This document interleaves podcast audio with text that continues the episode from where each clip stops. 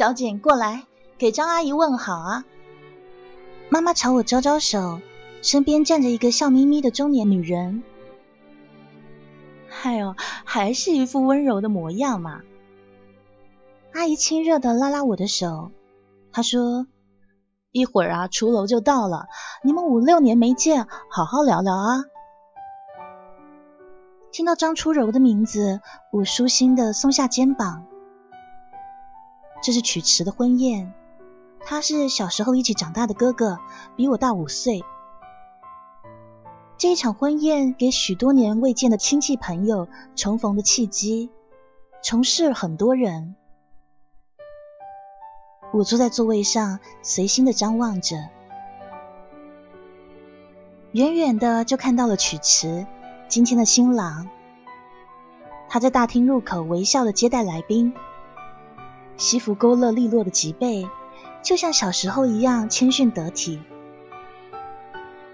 我也看到了夏蓉，她依旧黝黑，却不是小时候鬼头鬼脑的神态。她穿着灰色的连帽卫衣，坐在席间，跟别人欢畅的交谈着。不好意思啊。迎面传来了歉疚的女声，他双眼环视一周，算是跟桌前的每个人打招呼。刚刚公司的事耽误了一下。他的头发染成深绿色，是时尚又利落的考究法式，熟练的蹬的高跟鞋与地面撞出悦耳的声响。这个人就是张初柔。张阿姨笑着，无奈的数落几声。他伸了伸舌头，露出可爱的表情。张阿姨推了推正要坐在角落的他：“嘿，你坐到石井旁边去，你们好多年没见了。”他扭头对我笑，眼睛、鼻子、下巴都近在咫尺。我完全可以将脑海里那年少的样子跟眼前这张初柔重叠，心里欢喜的满胀起来，身体不自觉的朝他挪了挪，扇动嘴唇，准备要挑拣最亲热的话，打开话匣子。我想着用怎么样说话的语气，会让这份亲热显得更自然些呢？这个时候，对方露出拿捏得当的生疏笑脸，点了点头：“你好。”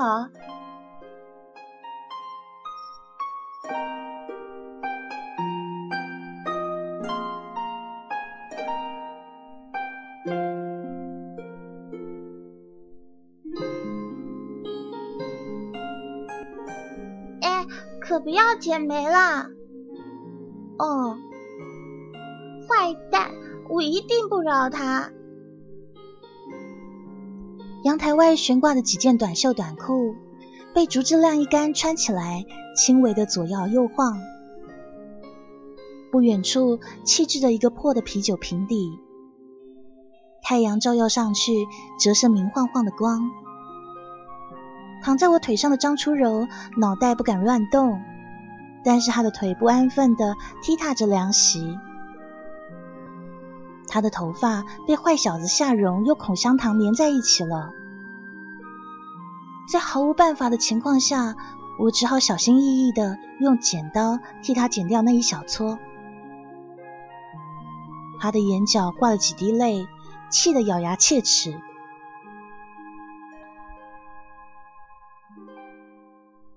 突然，他一下子坐了起来，脸上满是得意的坏笑。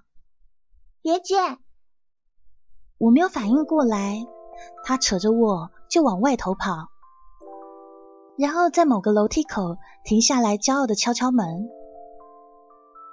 这女孩语气甜蜜的对开门的中年妇女说：“阿姨你好，你家的夏蓉经常欺负我和石井，不信你看。”不久后，屋内传出夏蓉撕心裂肺的哭闹声后。张楚柔得意的对我挤挤眼，我们两个女孩哈哈大笑。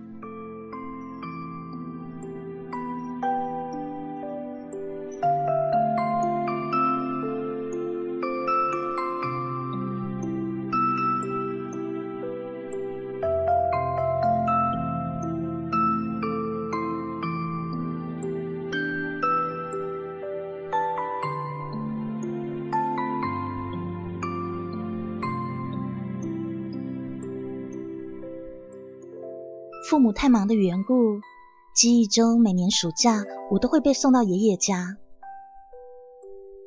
爷爷是老家小镇上的一个中学退休的数学老师，所居住的大院子是学校的教职员家属院。张初柔同我的情况完全一致，他的爷爷奶奶就住在我爷爷奶奶对面。每年暑假，我们被送离各自所在的城市，在这个小镇的小小中学碰头，待上最炎热的两个月，再分开。非常规律的分合，结合成了奇怪又踏实的玩伴关系。最初那一年，我们都非常小，被送去那所中学的附属幼儿园做暑假托管。同时被送去的还有夏蓉。大家认识没几天，老师就安排了一场小考试。我正认真的做题呢，那个叫夏蓉的男孩在后排使劲戳了戳我后背。我端坐着朝前挪了挪，见我没理他，夏蓉又戳了我两下，恶狠狠小声的说。喂，快给我抄，不然我扯你头发！老师，夏龙作弊！旁边传来了清脆的女声。我一转头就看到张初柔斜着眼睛藐视夏蓉的厌恶表情，顿时心里对她生出了亲切之感。夏蓉，老师大喊，而夏蓉死皮赖脸的否认说：“我没有。”由于老师并没有亲眼看见，只好怒目作罢。夏蓉转头时，对张初柔握紧拳头，恶狠狠的比划着。张初柔不以为然的转过去，继续做他的习题。不一会儿，夏蓉趁老师转身去倒茶的功夫，他站起身往前倾，一边看我试卷，一边拧我后背的肉。我心里害怕，那个时候紧张的差点哭出来了。幸亏老师一转头就瞧见夏蓉站着，大喝一声：“夏蓉，干什么呢你？”夏蓉在座位上，她说：“我裤子掉了，提提。”然后她顽劣着扭的屁股狡辩：“什么裤子掉了？胡说八道的！”我委屈的低着头，憋着眼泪。老师皱着眉头，莫可奈何。然后他说：“算了算了，你给我老实点，别影响其他同学做题。”才不是呢！张初柔又一次大声的替我驳斥：“老师，他超实景的，老师你要把他赶出去。”夏蓉横着眼睛：“我就是，我就是提裤子。”后来发生的事情出乎所有人意料之外，传承大人小孩多年来的笑柄。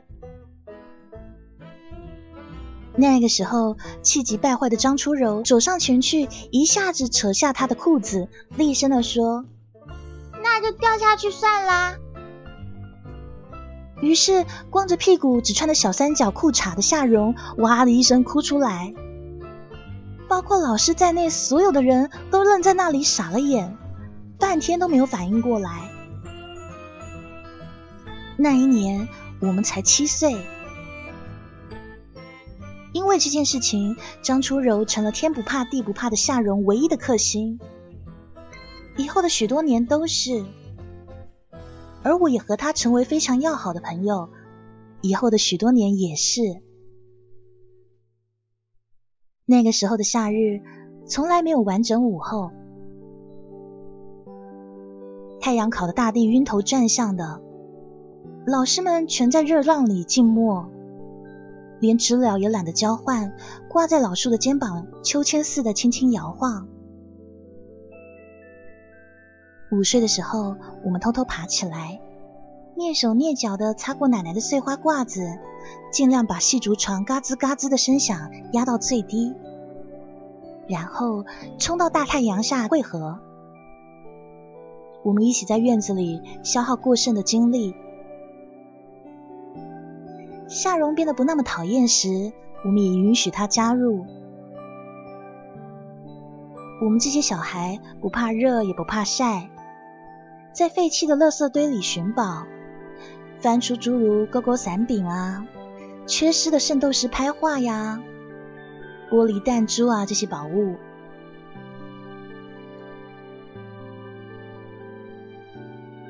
院子最南边的小屋子住着一个奇怪的阿婆，他总是在树荫下坐一整天都不动弹，还养了一群鸽子。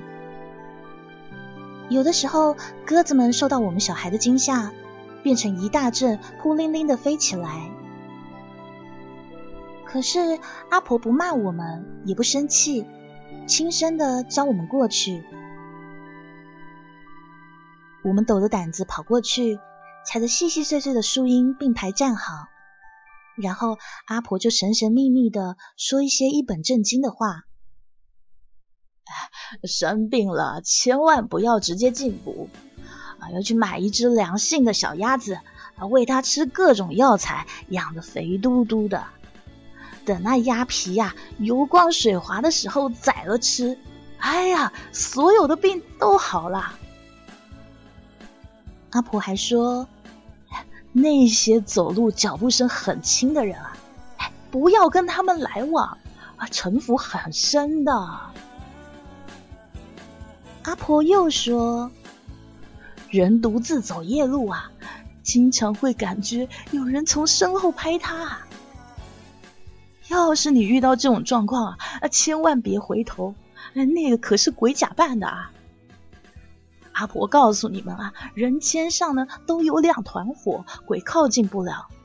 哎哎，可是你要是一扭头，那火就熄了。”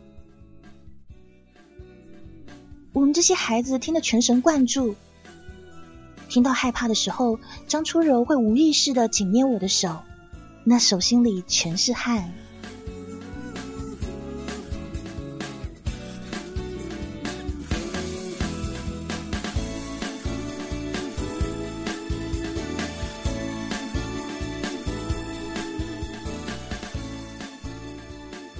转眼到了小学四年级暑假。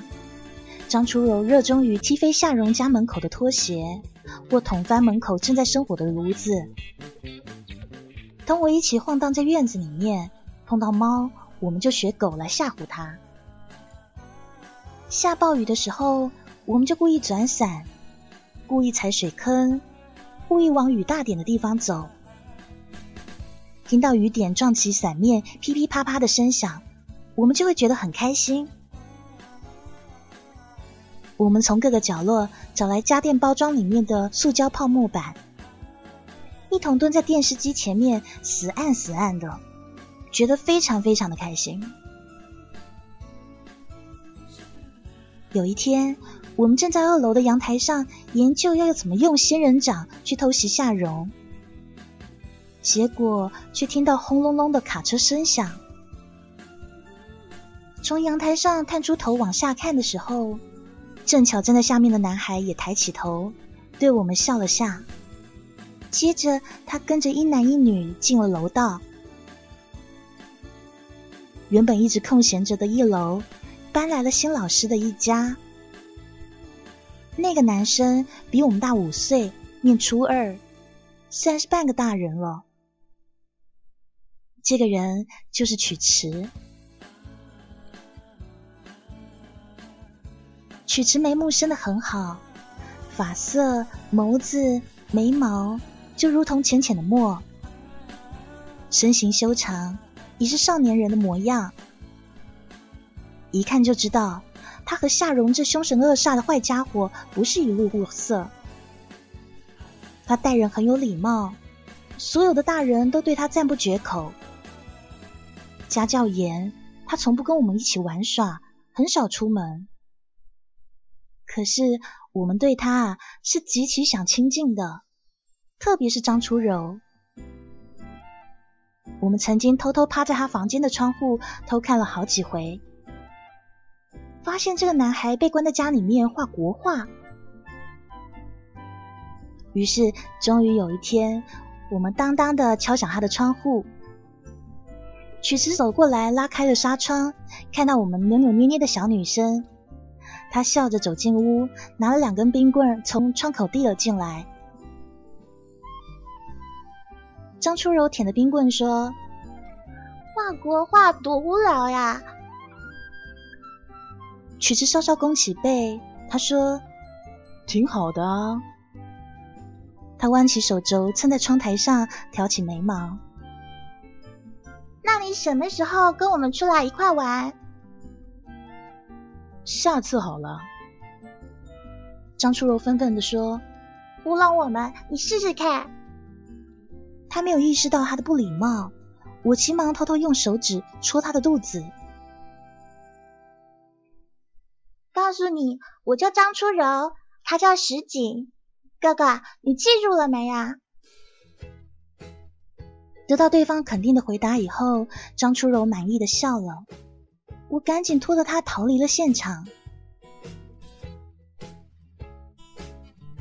第二天傍晚，一同在曲池的家门前楼梯口坐了下来。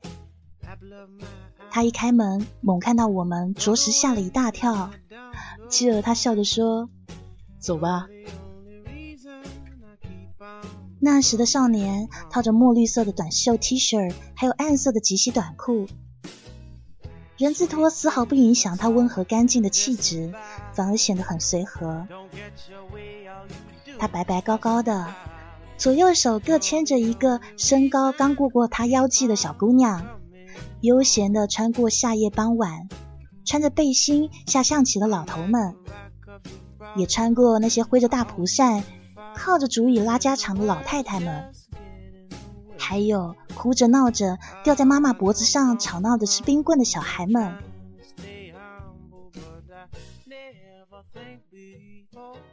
曲池带着我们走到小镇旧图书馆前的大片空地上，那里正在放一场露天电影。我们没有搬小凳子，所以干脆坐在地上。那是一场黑白老电影。关于地道战的题材，空地上本来聚集了很多凑热闹的小孩，结果都觉得非常无趣，就散了。只剩下零零散散的中年人，还有老年人，一边摇着扇子，一边有趣味的看着。曲池看得很入神，他一个姿势从头摆到尾都没有动。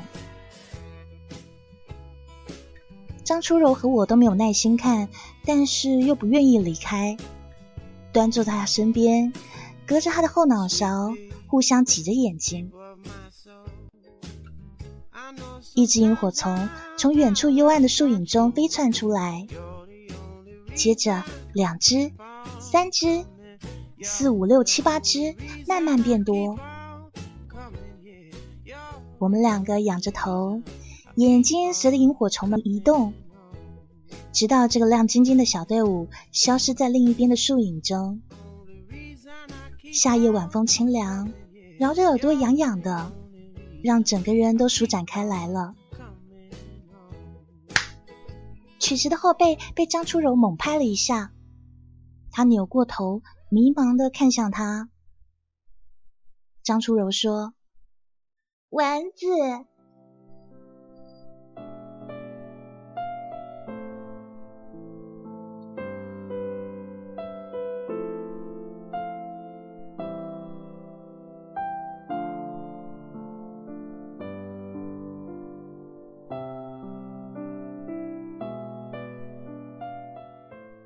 几年时光很快过去，又是一年暑假。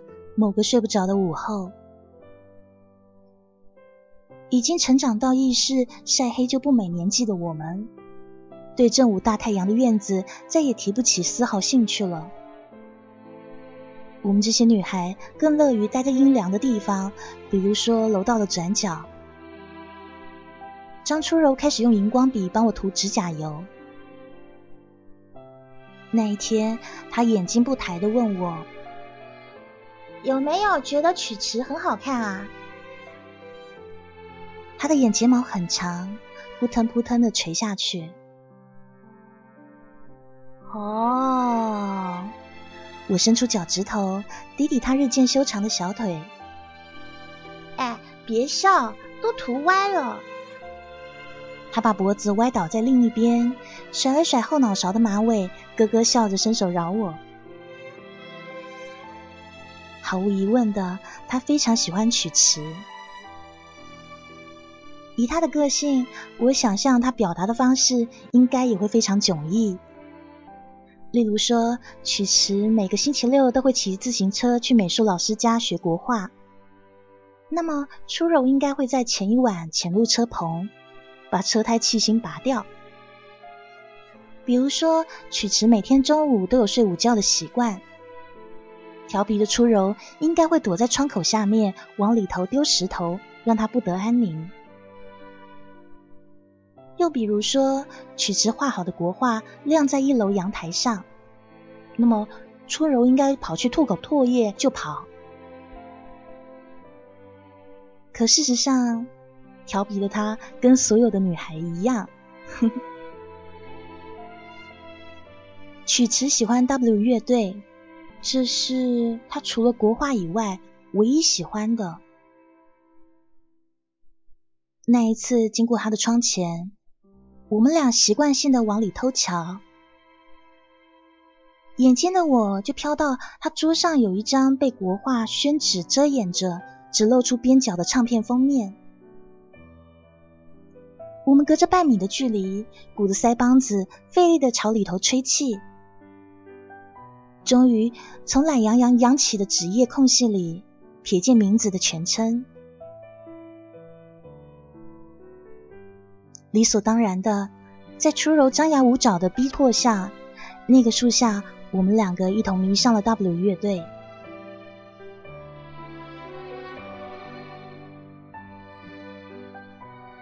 整整两个月，我们无暇讲述这一年各自学校的趣事，无暇蹲在电视机前守六点半的动画档，无暇四处惹是生非。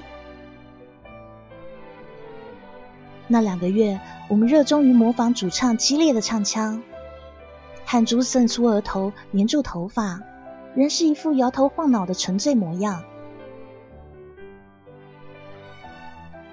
夏夜的晚风里，我们并排躺在楼顶天台的凉席上，仰望星空。两个女孩彼此默契的不作声，耳朵里是 W 乐队安静下来的嗓音。那就像一场场缓缓掩埋过心机的极尽潮戏，有的时候听着听着，不知不觉睡着了。早上醒来的时候，发现耳机线在脖子上缠了好几圈，于是心惊，还好没有被自己给勒死。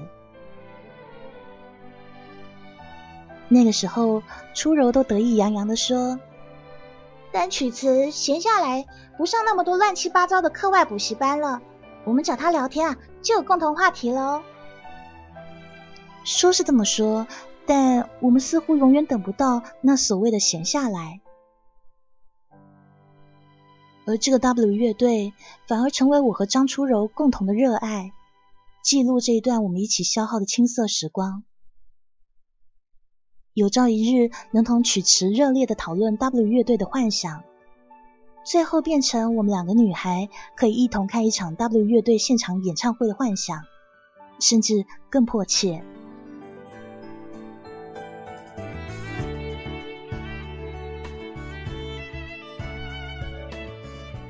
傍晚的时候，奶奶要洗床单这些大物件的时候，二楼阳台实在太小了，根本放不下大盆。于是把洗衣盆拖到一楼的庭院。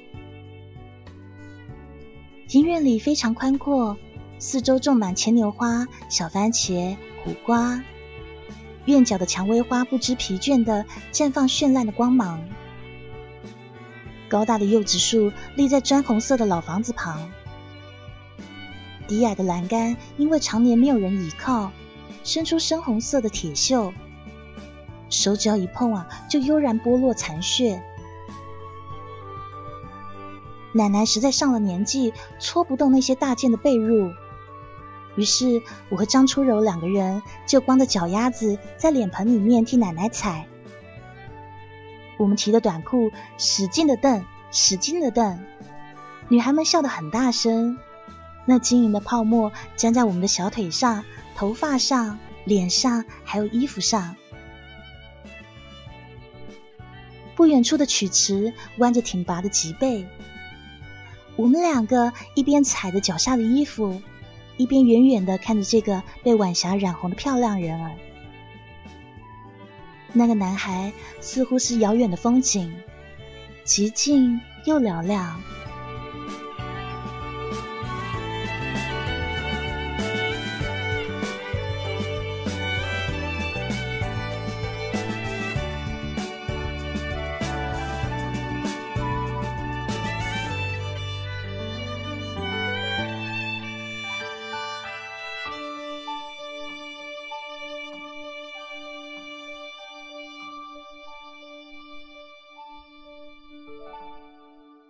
那年暑假以后，我们又回到各自的城市，投入初三的紧张学习中。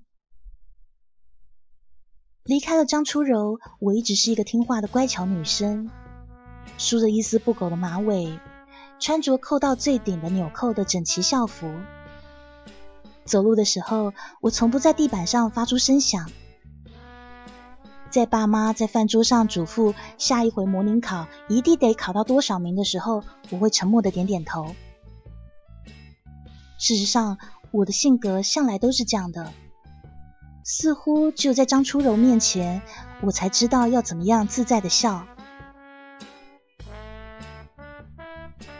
那天，妈妈从推开的房门小缝隙里小心的探头，她笑着说：“小景，电话。”于是我把铺天盖地演算的草稿纸推到一旁，揉揉三藤的后颈，站起身走到客厅，想着会是谁打电话给我呢？电话一拿起来，喂，哎，我张初柔。啊？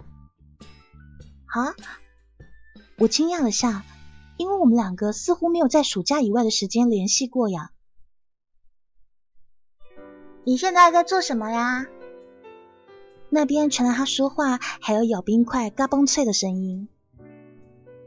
哦，写作业呀。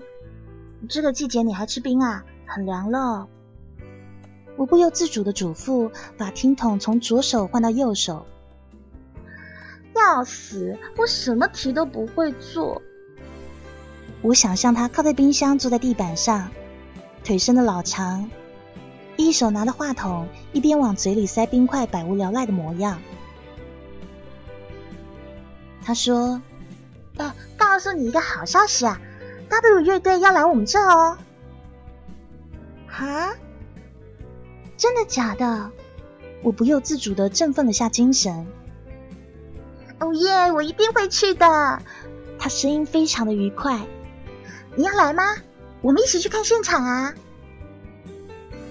那个，我的确很想去啊，可是我回头看了一眼正在厨房给我倒牛奶的妈妈的背影，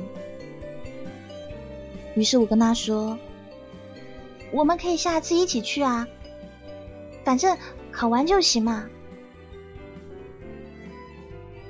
我抿了抿嘴唇，跟他说：“初柔啊，你课业不是也挺紧的吗？所以。”你只是说说对不对？你看他们又不是只演这一场。啊，好。我的意思是，那个时候我不知道自己还想解释什么。好了，我知道了，做作业去吧，我挂啦。放下听筒，转身回房的时候。妈妈说：“小景，爸爸专门到 A 中替你拿了数学卷子，喝完牛奶记得看一看啊。”好。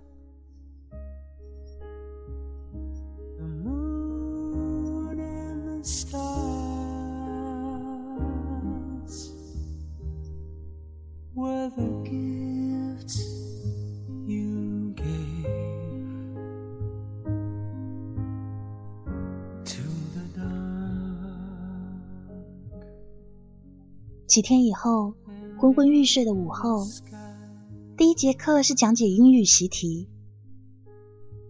老师大力的拍着讲台，试图让昏昏欲睡的同学们打起精神来。我懒洋洋的抽出一叠试卷，找出当堂要讲解的那张试卷，摊在桌上。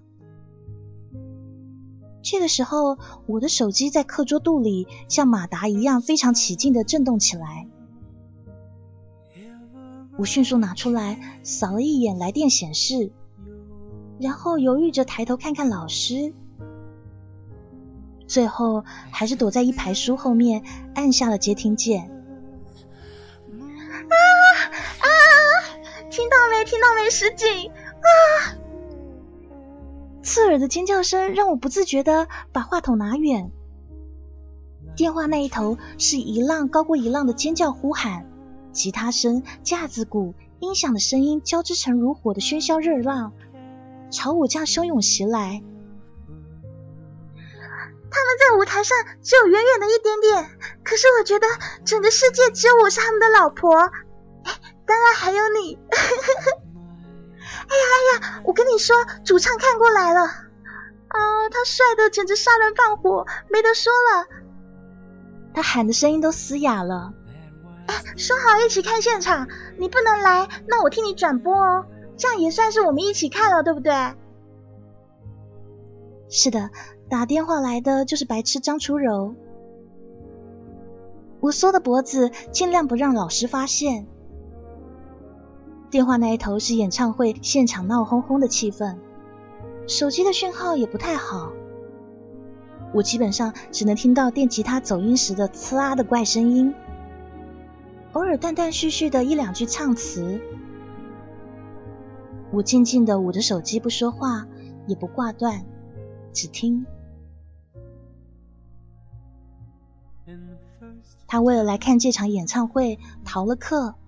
还偷了家里的钱，回家以后被狠狠的打了一顿。当然，这些都是后来才知道的。张初柔就是这样的人，从来不管别人接不接受，也不考虑是否会给对方造成困扰。所有的喜欢和讨厌，都源于他最纯粹的内心。他用那些外人看来激烈又直接的方式传达他的情感，无所不能，气势汹涌。他就是这样一个让人无奈又感动的人。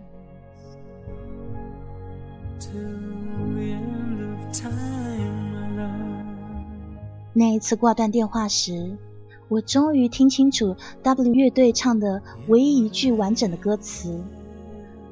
歌词说：“你和我，我和你，是全天时最完美的阵容。”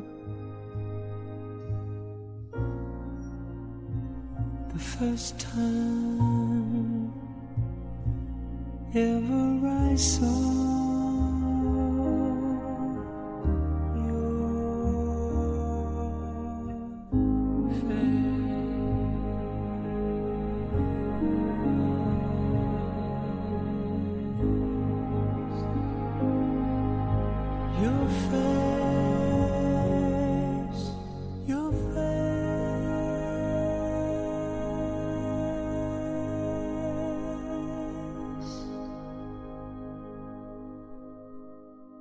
高一的暑假，晚上八点多，正在家偷偷对镜子敷面膜。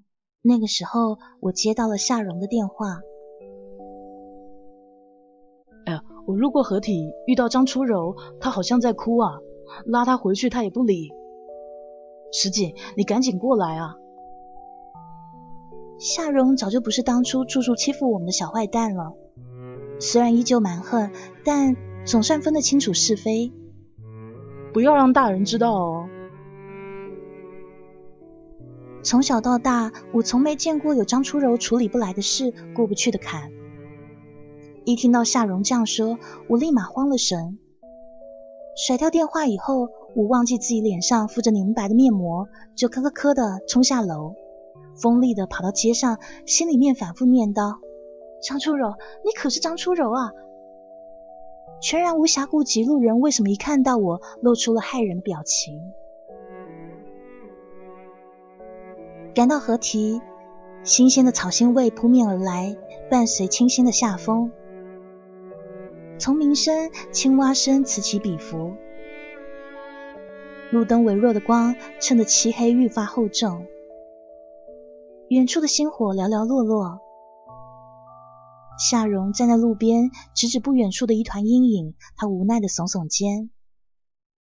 于是我看到张初柔穿着粉红色的 T 恤蹲在那里，恨不得把自己缩成一个苹果核。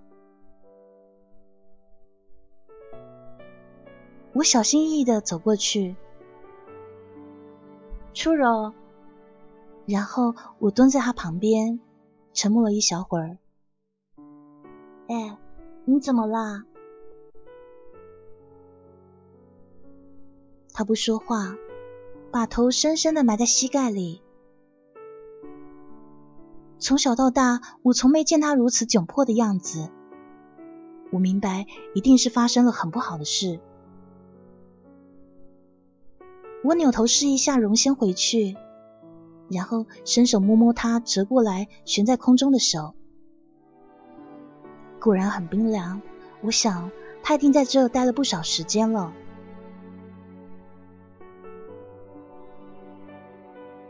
不知多久，他终于带着哭腔发话了：“我跟曲池表白了，但是他还是一动不动。”可是他拒绝我，我听了一时语塞，抬手顺着他的背。他喜欢曲池这么多年，我一直在陪他经历，我比谁都懂。那个时候，我的心就像感受到被无数小刀细细切割的切肤痛楚。我皱着眉安慰他说。那个你也知道，他比我们大太多了，很容易有代沟之类的。我跟他说，不喜欢我也行啊。他顿了顿，那你必须喜欢石姐。我差点被自己吞下的口水噎住，手僵了一下。喂，你除了我就是他。我是这样跟他说的，反正你不许喜欢别的女生。他抬起哭红的眼睛扭向我，你知道他说什么吗？他居然说没看见过像我这么幼稚的，然后就他转过来对住我的脸，皱着眉头愣了一两秒，接下来破涕为笑。这笑深深截断他脸上悲伤的表情，原本哭肿的眼睛瞬间被挤得像水蜜桃一样，然后他嬉皮笑脸浮上面孔。哎，你这样跑过来，路上的人没有受到惊吓，这要怪谁啊？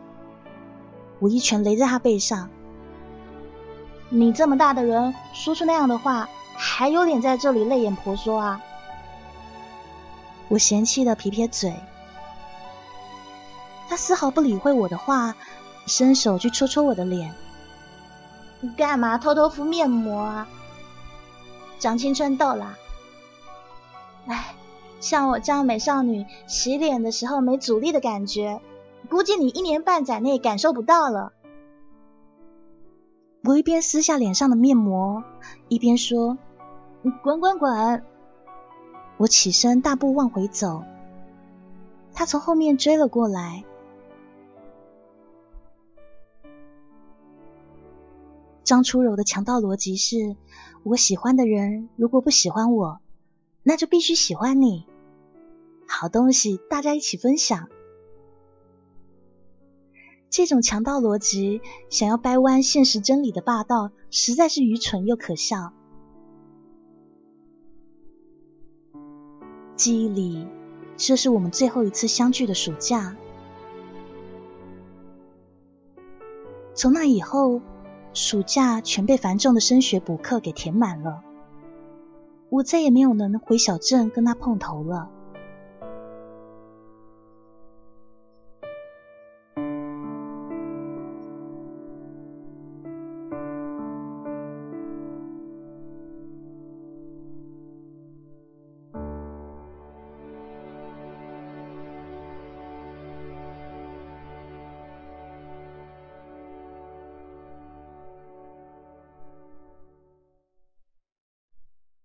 别好多年，现在在曲池的婚宴上相遇。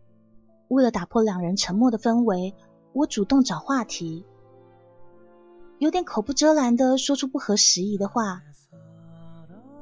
你小时候跟曲池表，哎，这鱼丸我夹不起来，你帮帮我啊！张初柔扭头示意我，我赶紧用勺子帮他舀起来。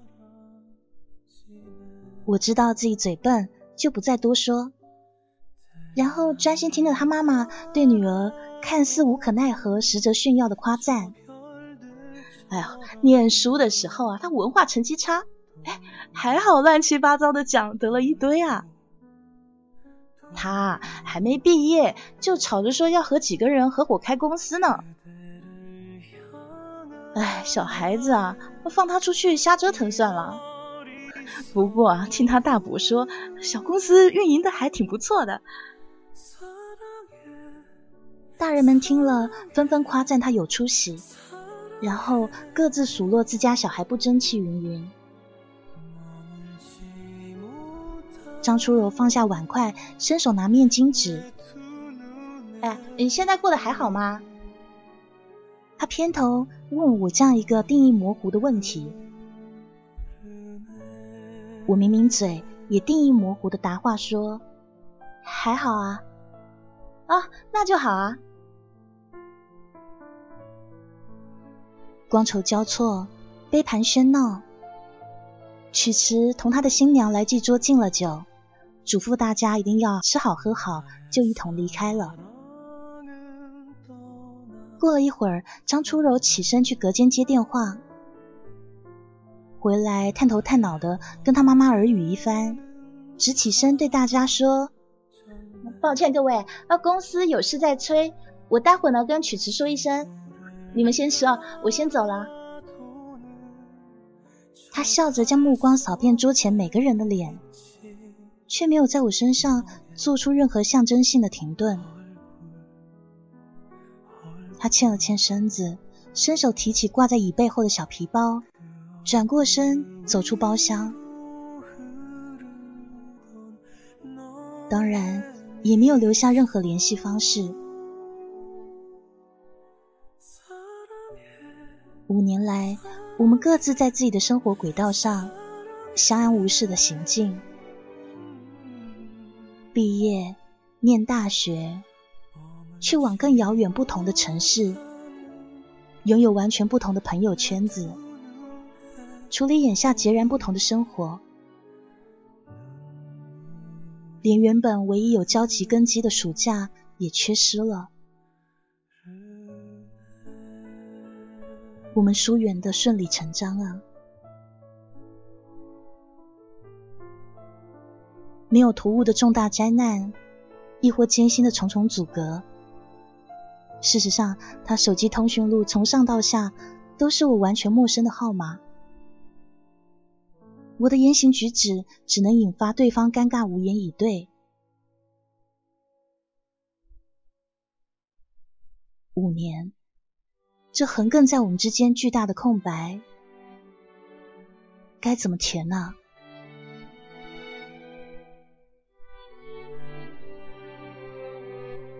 一年四个季节，关于张初柔的记忆，全部住在盛夏。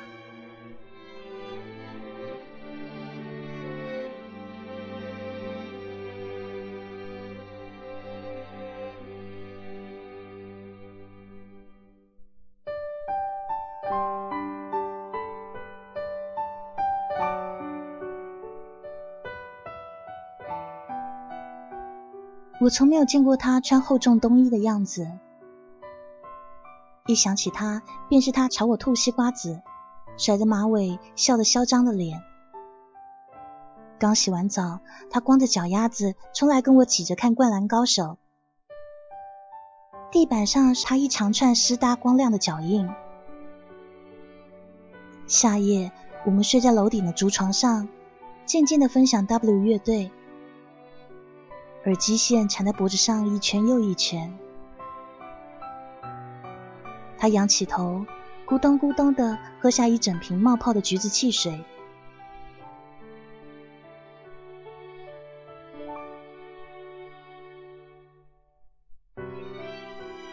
干净清爽的，张初柔是干净清爽的，属于夏天的，穿着碎花棉布裙也敢翻院墙的元气少女。如今，从小清秀的眉目收敛成漂亮的笑脸，豪放不羁的性情化作不容拒绝的精巧。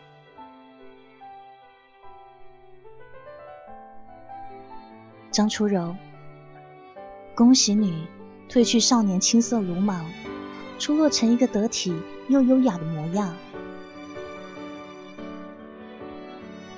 桥归桥，路归路，望着他蹬着高跟鞋渐远的背影，我别过头去。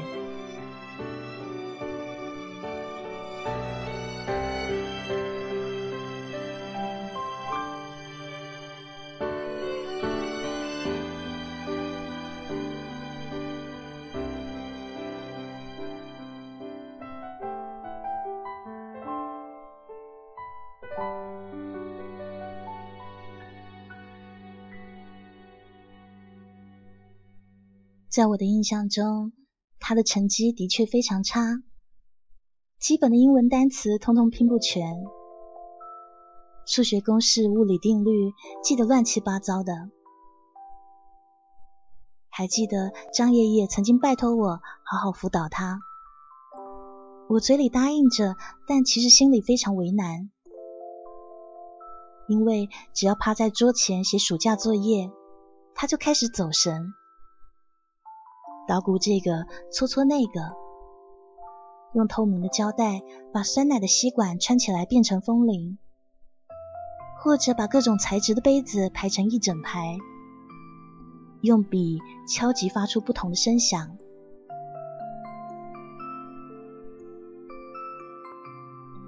哎，石井，你说曲奇为什么那么好看啊？问点有营养的问题。你别凶我嘛！我来考你，夏天用英文怎么拼？S U N E R。错了，笨蛋，是两个 N。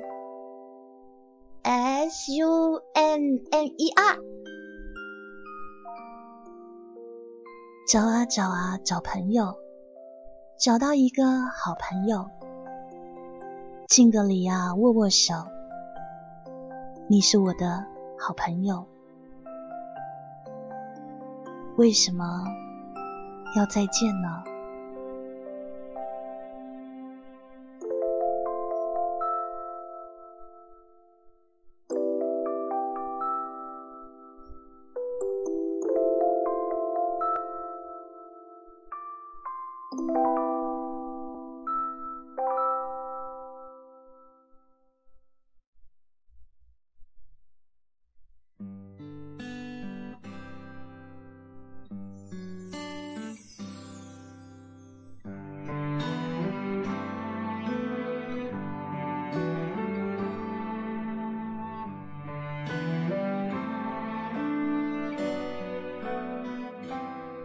听到的就是今天的故事。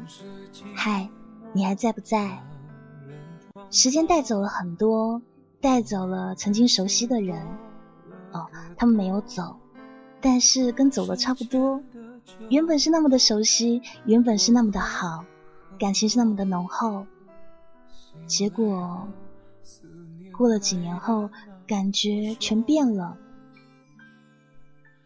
你从他的轮廓还能看出小时候的样子，你把他和小时候的他重叠在一起，好像什么都没有变。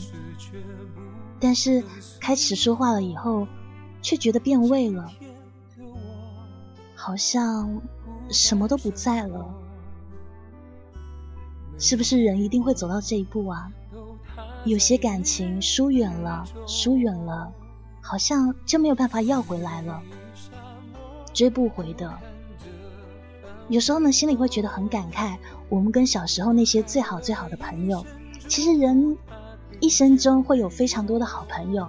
小学时候有小学的，中学时候有中学的，大学时候也有大学的，出了社会以后呢，也有出了社会的。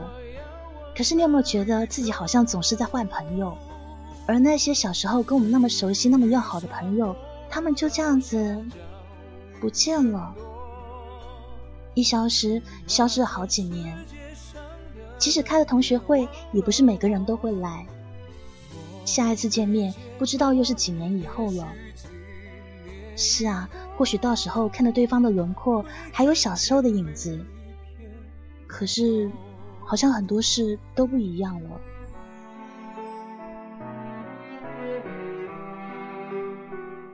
是吗？相见不如相忘于江湖吗？有的时候，或许像这作者，也像小姐她说的吧。最后一句话，她说：“为什么要再见呢？如果没有再见的话，那个人是不是好好的留在记忆中呢？两个人还是那么的友好，那么的甜，对不对？那么浓郁的友情。可是再见的时候，你却只感到疏离，还有想念。”想念曾经的你们。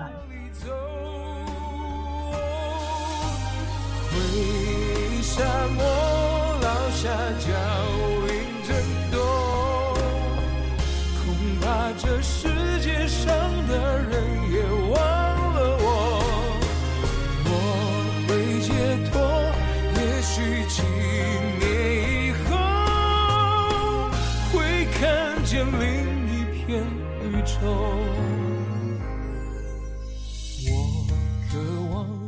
他说啊，没有明天的人，哪怕寂寞，别管我要往哪里走。